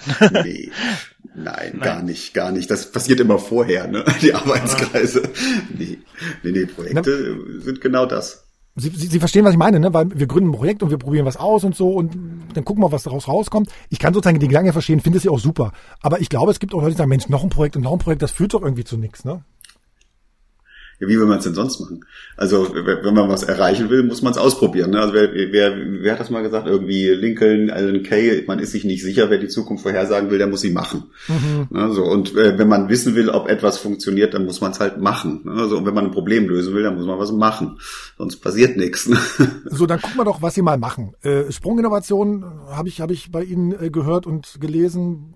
Bei den Kollegen beim WDR haben Sie es, glaube ich, neulich gesagt, Herr, Herr Laguna. Es geht nicht um das nächste TikTok, sondern eher sowas wie Buchdruck. Mal zwei, einer, die tollste Idee, die Sie sozusagen gerade fördern oder Ihre Lieblingsidee gerade. Oh, ich habe, äh, ich äh, wir sehen so viel fantastisches Zeug, was, also letztlich muss es das Leben der Menschen nachhaltig verbessern so indem es entweder große Probleme löst, ne? also wie zum Beispiel äh, wäre die Mutter aller Sprunginnovationen eine Energieerzeugungsmethode, die CO2-neutral verteilt und so günstig ist, dass es sich nicht mehr lohnt abzurechnen. Damit haben sie unglaublich viele Probleme auf einmal gelöst. So von der Sorte haben wir kleinere Bausteine, also zum Beispiel aus Leipzig von dem Horst Bendix, der mittlerweile 92 Jahre alt ist, die Neukonstruktion eines Windrades, welches wir mit einer Nabenhöhe von über 300 Metern bauen können, um Windstrom letztlich für unter drei Kilowatt die Stunde zu erzeugen. Dieses Projekt haben wir in der Großfinanzierung, die Konstruktion und Simulation findet gerade statt. Aber ein anderes ist, äh, beschäftigt sich mit der Heilung von Alzheimer. Ist das eine wichtiger als das andere? Keine Ahnung. Ich hätte beide gerne. Das dritte ist ein Analogcomputer, was den Christian Hummert auch interessieren wird, ne, wenn wir der, wenn das Ding läuft, ne, den, den wir 50 Jahre in die Zukunft beamen. Also wir haben nur so ein tolles Zeug. Unsere Webseite übrigens, die Sprint mit Dora, ne, Sprunginnovationdeutschland.org redet über diese Projekte. Wir versuchen da auch mal ein, ein positives Narrativ äh, zu erzeugen. Ein Projekt, genau, Sie haben es angesprochen, ist auch so so eine Geschichte äh, Carbon Carbon to Value, ne? Also irgendwie äh, genau die die die sozusagen Kohlendioxid rauszuziehen. Da habe ich sozusagen so ein bisschen gezuckt, weil wir in der letzten Folge äh, vor Weihnachten haben wir mit jemandem gesprochen, Christian Kreuf von Ecosia, dieser dieser dieser ökologischen Suchmaschine. Den kenne ich. Der, genau, der ist aus Wittenberg, aus Sachsen-Anhalt, also gleich auch um die Ecke von von von von, von Leipzig. Der hat äh, 350 Millionen Euro gesammelt äh, für, ich glaube, Europas größten Klimatech-Fund. Ne? Und er sagt, ja. Äh, es muss nicht mal um, und er sagt, das fand ich auch ganz interessant, es muss eben auch nicht mehr um Technologie gehen, sondern im Zweifelsfall auch um sowas wie, vielleicht hat jemand eine tolle Idee, äh, wie man Rindfleisch im Labor züchtet und hat so eine Verhaltensänderung bei Menschen. Also das, das ist mir sehr ähnlich an dem, was Sie, was Sie sozusagen da jetzt ausgeschrieben haben. Also ich mhm. bin da sehr froh, dass der Christoph das gemacht hat und unterstützt diesen World Fund, heißt er ja auch. Ne? Mhm. Äh, bin sogar selber Investor dort mit meinem Privatgeld. Oha. Äh, ja, weil der, wir müssen sowohl privatwirtschaftlich als eben auch staatlich finanziert ähm, äh, Dinge, Dinge an den Staat schieben, wenn wir diese großen Probleme lösen wollen. So, wir finanzieren Dinge, die privatwirtschaftlich nicht finanzierbar sind. Die sind einfach in ihrer Technologiereife noch nicht so weit. Die haben noch keinen Businessplan. Da ist noch kein Umsatz in Sicht. Dann aber irgendwann mal müssen wir ja aufhören mit staatlicher Knete da sozusagen zu arbeiten, dann muss es in die, in die wirtschaftlichen Kreisläufe rein. Und dazu ja, das Interessante bei dem, Entschuldigung, dass ich jetzt unterbreche, das Interessante beim Christian Kroll ist ja, auch mit Ecosia, der macht, also das Interessante ist sozusagen deren, seine Wirtschafts, seine Wirtschaftsidee ist ja sozusagen, er macht es auch nicht um Geld zu machen, sondern er hat ein Unternehmen, um Bäume zu pflanzen. Oder man gründet Unternehmen, um äh, CO2 aus der Atmosphäre rauszuziehen. Also das, das finde ich ganz interessant. Ne? Der, also der Gedanke, dass Wirtschaft, das, wenn Wirtschaft anders gebaut ist, schon lösen kann. Ja, aber, aber Vorsicht, das sind zwei verschiedene Sachen. Ecosia ist die Suchmaschine, die Bäume pflanzt und die, äh, die äh, ihr praktisch gesamten Gewinn reinvestiert in die Baumpflanzerei. Die hat also keine Gewinnerzielungsabsicht nach dem Baume, Bäume pflanzen. Der World Fund ist ein Venture-Fonds. Genau, ja, ja, ja. Und ja, der will Gewinn erzeugen. Ne? Und die These ist halt, dass quasi es ein Wettbewerbsvorteil ist, wenn Firmen nachhaltig Cradle to Cradle sich mit den großen Problemen beschäftigen und so weiter, dass das eine gute Investmentthese ist, wenn man in diese Firmen investiert. Also das ist schon sehr kapitalistisch okay. und kommerziell gedacht. Und das finde ich auch gut, weil nur dann wird es auch nachhaltig äh, die, die Innovation nach draußen bringen quasi ne, und sie, sie, sie äh, auf die Straße bringen. Herr Hummert, äh, Encrypted Computing haben wir gerade schon äh, sehr ausführlich gehört. Welches Projekt äh, kennen wir noch nicht von Ihrer Webseite? Ja, also wir haben jetzt ein paar Projekte, die werden äh, bald starten. Also die, die sind jetzt quasi in der in der Pipeline. Wir haben natürlich auch Ideen, die so ein bisschen äh, weiter in die Zukunft gehen. Also äh, was mich zurzeit schwer umtreibt, aber da äh, haben wir noch gar nichts. Also das wird, da müssen sie noch sich ein Jahr gedulden und das ist natürlich schwer für so einen MDR, also da nicht in drei Monaten wieder nachzufragen. Ähm, ist, äh, mir wurde die Frage gestellt, wie können wir eigentlich ein Internet machen, das nicht auf TCP/IP basiert? Also äh, diese Protokolle, die dem Internet zu zugrunde liegen, die haben ja ganz inhärente Sicherheitslücken und man kann die eigentlich nicht absichern. Also jedes Internet, das man da drauf baut, wird immer Sicherheitslücken haben. Könnten wir nicht noch mal ganz von vorne anfangen? Also wenn wir heute mit allem Wissen über Sicherheit anfangen würden, ein neues Internet zu entwerfen, wie würden wir das eigentlich machen? Und äh, die Frage fand ich unglaublich spannend und äh, da würde ich gerne im nächsten Jahr mich mal intensiver mit beschäftigen. Aber ansonsten haben wir auch natürlich Projekte, die jetzt ganz bald starten und wo wir schon relativ weit sind. Nämlich? Also wir haben jetzt einen Ideenwettbewerb gemacht, nochmal um kritische Infrastruktur zu äh, schützen. Da haben wir äh, erfreuliche Anzahl von Einsendungen gekriegt mit ganz fantastischen Ideen. Wir haben einfach mal gefragt, was würdet ihr so tun, um äh, kritische Infrastruktur in Deutschland sicherer zu machen? Schickt uns neun Seiten. Und wir haben echt viele Ideen bekommen, gute Ideen. Davon werden wir uns jetzt einige aussuchen und Ausschreibungen starten. Ähm, wir machen dieses eine Projekt zu den äh, Computer-Gehirnschnittstellen, über das Sie auch schon mal berichtet haben, was ich äh, äh, richtig gut finde. Und wir werden jetzt wahrscheinlich sogar noch in diesem Jahr eine Ausschreibung starten, äh, wo es um formal verifizierende Hardware geht. Also die Frage, kann man einen Prozessor dazu bringen, dass er wirklich nur solche Befehle ausführt, die auch legal sind an der Stelle. Also wenn man einen solchen Prozessor hätte, dann könnte man also durch äh, Schadsoftware, Malware nichts Böses mehr erreichen. Und äh, damit werden wir uns auch beschäftigen, also formal verifizierte Hardware. Also eigentlich haben Sie den geilsten Job der Welt. Sie stellen den ganzen Tag sozusagen Fragen und gucken, was passiert, ja? Das stimmt. Das ich super. mag meinen Job, ja. ja. Das, das mache ich als Journalist auch nur. Ich stelle nur Fragen, gucke, was passiert. Ähm, Sie haben im Vorgespräch, das habe ich mitbekommen, haben Sie sich kurz mal ausgetauscht, wie das eigentlich ist äh, mit den Ergebnissen dann. Ne? Also wem gehören die Ergebnisse? Wer darf da eigentlich wie was mit anfangen? Wie, wie ist das sozusagen bei Ihnen geregelt? Also derzeit ist es so, dass die äh, äh, Ergebnisse, also die Verwertungsrechte gehören der Bundesrepublik Deutschland, also ähm, dem Staat und äh, der könnte die benutzen und damit auch Geld verdienen. Äh, wir sind zurzeit bemüht, das etwas aufzuweichen, weil wir äh, glauben, dass es gut wäre, die zu teilen. Ja, also so, dass man als äh, Staat da Einfluss hat und zum Beispiel sicherstellen kann, was mit diesen Ergebnissen passiert und auch Dinge ablehnen kann, die wir nicht wollen, den Verkauf in bestimmte Staaten oder bestimmte Technologien unterbinden kann. Aber auf der anderen Seite den Leuten, die daran arbeiten, auch die Chance geben, ihre eigenen Ergebnisse für sich zu nutzen und damit Geld Geld zu verdienen. Und äh, da werden wir jetzt auch in, in, nächster Zeit eine Änderung herbeibringen, aber noch ist es so, dass die Ergebnisse zu 100 Prozent dem der Bundesrepublik Deutschland gehören. Da, da, muss der muss der Gesellschaftervertrag wahrscheinlich geändert werden. Ja, das sowas, ist ne? korrekt, ja. Genau, genau. Ja, bei uns ist es ein bisschen anders. Wir haben da Gott sei Dank mehr Flexibilität. Also zum Beispiel bei den Wettbewerben, wie zum Beispiel diese Carbon to Value Challenge oder dem Vorgänger, der jetzt auch läuft, äh, antivirale Wirkstoffe, also eine Art Penicillin gegen Viren wollen wir da entwickeln, nutzen wir das sogenannte Pre-Commercial Procurement, was dazu führt, dass wir zwar eine Lizenz bekommen, von dem Ergebnis. Also wir, wir haben das Recht an dem Intellectual Property was damit zu machen, was wir aber nicht vorhaben. Ne? Das mhm. ist nicht unser Zweck. Aber die eigentliche IP verbleibt bei den Erfinderinnen und Erfindern, die das Ding machen und den Entwicklern.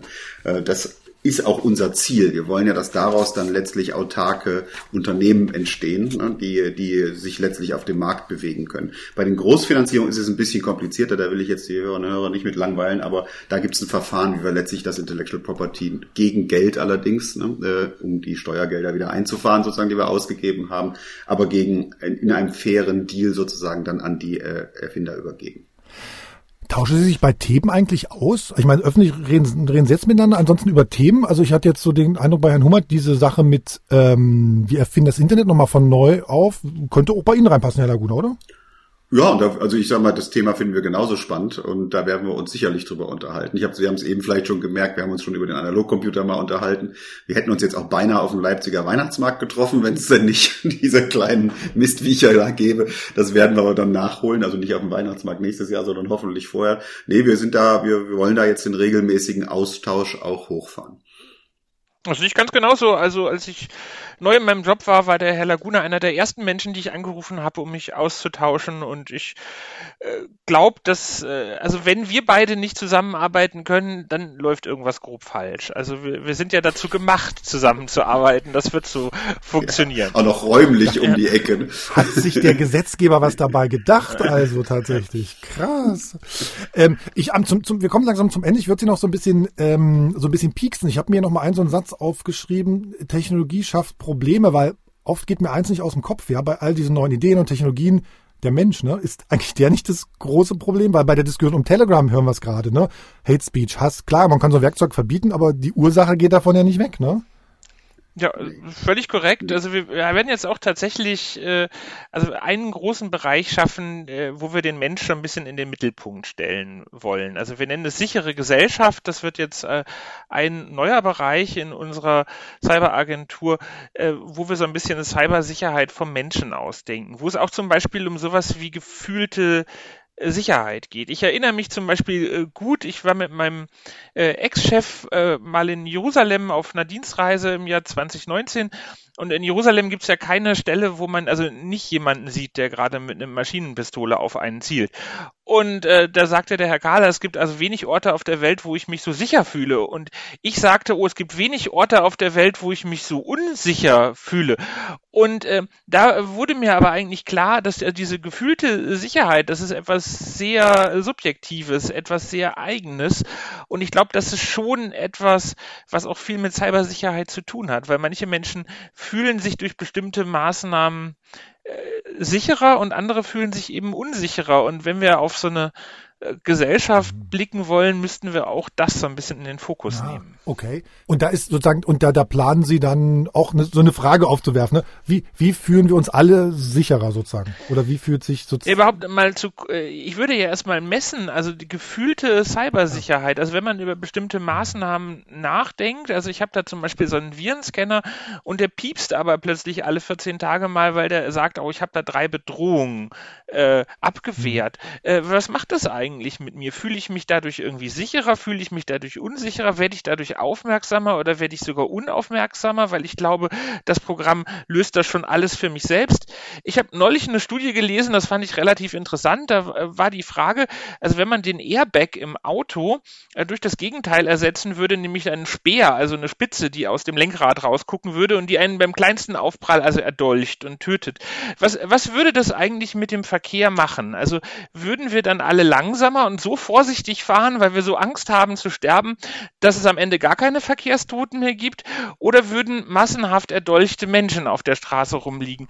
Und die Frage können wir aber gar nicht beantworten. Nun, für den Verkehr interessiert mich das weniger, aber für die Cybersicherheit interessiert mich das schon. Also was macht es eigentlich mit dem Menschen? Weil, weil genau, also mein Cybersicherheitsempfinden ist im Zweifelsfall auch ein anderes oder mein Anspruch an Cybersicherheit ist ein anderes als das, was zum Beispiel die Sicherheitsbehörden wahrscheinlich ja. auch haben. Ne? Das kommt ja auch noch dazu. Also dann sind wir wieder irgendwie bei dem, bei dem Stichwort, okay, was will eigentlich die Zivilgesellschaft und was wollen die Sicherheitsbehörden? Das ist auch irgendwie ungelöst. Da haben Sie aber auch noch, das ist mal eine Fragestellung, die Sie mal erklären müssen, die Sie sozusagen mal, die Sie mal erklären müssen. Super, so, wir kommen zum Ende. Ich habe noch mal so äh, drei Sätze zum Vervollständigen für Sie. Nee, sechs Sätze sind zum Vervollständigen für Sie. Äh, oder können Sie nicht mehr? Sie können auch sagen, ist jetzt... Sie haben sich gut geschlagen, Sie haben das Wort nicht gesagt, das finde ich gut. Dann äh, fangen wir an, Herr, Herr Hummert. Ähm, einmal den Satz, das Internet ist toll, weil ich nicht mehr in die Bibliothek gehen muss und durch Karteikästen wühlen muss. Also das war für mich die größte Erleichterung, die das Internet wirklich gebracht hat, dass ich jederzeit auf jedes Buch, das ich lesen möchte oder jedes Papier zugreifen kann. Früher musste man in die Bibliothek gehen und durch diese Karteikästen blättern. Und das habe ich tatsächlich in meiner Jugend auch noch relativ viel gemacht. Und diese Arbeit, das hat das Internet wirklich bewirkt. Das ist Herr Laguna, das Internet ist toll, weil? Weil es ein föderiertes, äh, genehmigungsfreies System ist, an dem jeder teilnehmen darf. Das heißt, wenn ich beschließe, dass ich meinen Webserver anschließen möchte oder einen Mail-Server oder whatever, dann kann ich das einfach machen und ich muss nicht irgendwie an die Mail-Server-Anmeldezentrale gehen, um das zu tun. Das finde ich cool. So wie wir es hier in Deutschland machen. Ne? Ich glaube, so in, in, in, in, in äh, Südostasien, da ist das Internet gleich Facebook. Das ist noch was anderes. Deswegen als nächstes der Satz, das Internet nervt total, weil, Herr Laguna? es jetzt wieder rezentralisiert wird durch eben diese Facebooks, ne, die diese ganze Verteiltheit und Föderiertheit und Genehmigungsfreiheit des Internet irgendwie versuchen zurückzudrehen und Kontrolle auszuüben und damit auch quasi das, was wir dann finden, wenn wir nach Büchern oder Informationen suchen, kontrollieren. Das halte ich für echt gefährlich. Herr Hummert, was nervt Sie am Internet? Ja, dass die falschen und unwichtigen Informationen, die eigentlich interessanten, anfangen zu überdecken. Es gibt so viel Pornografie und Werbung und Lügen, dass es immer schwieriger wird, die Wahrheit zu finden. Und das Internet wäre so ein wunderbares Instrument, uns mit der Wahrheit zu versorgen. Jetzt werden wir ein bisschen, bisschen, bisschen tougher. Das äh, Digitalpolitik soll als erstes babababab machen, Herr Hummert? Weiß ich nicht. Es tut mir leid, das weiß ich, dass ich, also es gibt einen guten Grund, warum ich kein Politiker geworden bin. Also ich äh, mache sehr gern den Job, den ich jetzt mache und ich wäre sehr ungern Minister. Aber das wäre dann fast schief gelaufen, ne? Vor ein paar Jahren. Das stimmt. Ja, das stimmt. Dann wären Sie doch noch im Bundestag gelandet, um Gottes Willen. naja, aber äh, fast schief geworden ist ein äh, Euphemismus. Also. Nein, pardon, aber es gab, Sie haben ja mal für den Bundestag kandidiert, genau.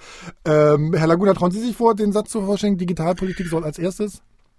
Ja, das Problem ist, dass das ja so eine Füllhorn von Themen ist. Aber ich würde sagen, einfach mal die digitalpolitischen Themen aus dem, aus dem Koalitionsvertrag angehen. Damit haben wir schon eine hübsche Liste.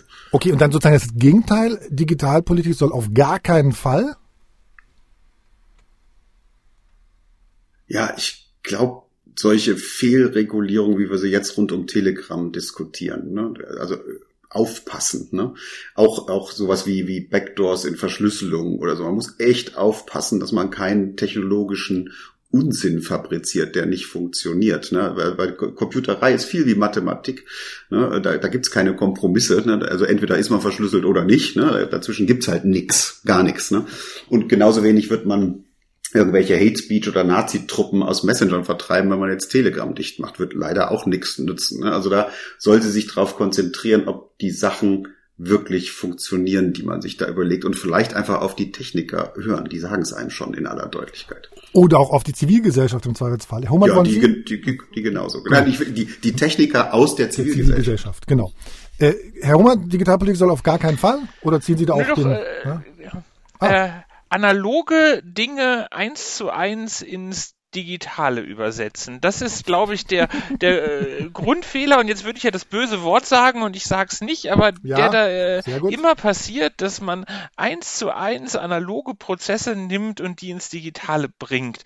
Und äh, das sehe ich so oft und das ärgert mich jedes Mal. Also digital heißt für mich auch neu denken. Genau, genau. Das wollte ich gerade sagen. Eigentlich heißt dann Digitalpolitik, bitte schaltet mal eure Gehirne ein. Das ist ja so ganz, ganz frech gesagt. Ähm, Herr Laguna, die letzten zwei Sätze jetzt. Äh, der erste ist, die Cyberagentur und die Sprint, die gleichen sich, weil wir Neuland betreten in den Bereichen, für die wir zuständig sind. Okay, Herr Omat. Weil wir die beiden Agenturen sind, die Schlüsseltechnologien und Sprunginnovationen identifizieren und fördern. So, dann wird das jetzt ein Home Run. Cyberagentur und Sprint sind völlig unterschiedlich, weil, Herr Hummert? Wir an unterschiedlichen Themen arbeiten. Die Cyberagentur macht alles, was mit Cybersicherheit zu tun hat und die Sprint macht einfach alles, was nicht mit Cybersicherheit zu tun hat. Ja, Punkt. Herr Laguna darf noch? Nee, Punkt. Herr Laguna, Herr, Herr Laguna ist jetzt Alles schön. Äh, super, ich bedanke mich. Das war sehr spannend. Ich hoffe, es hat mir auch ein bisschen Spaß gemacht. Wir haben so ein bisschen irgendwie uns äh, hier abgeschnuppert. Das ist spannend. Ähm, immer wieder gern und äh, wir sind gespannt, was da bei Ihnen kommt in 2022. Wir auch. Vielen Dank. Vielen Dank, bis dann. Tschüss. Danke, tschüss. Ich danke Ihnen. Tschüss. Digital Leben. Ein Podcast von MDR Sachsen-Anhalt.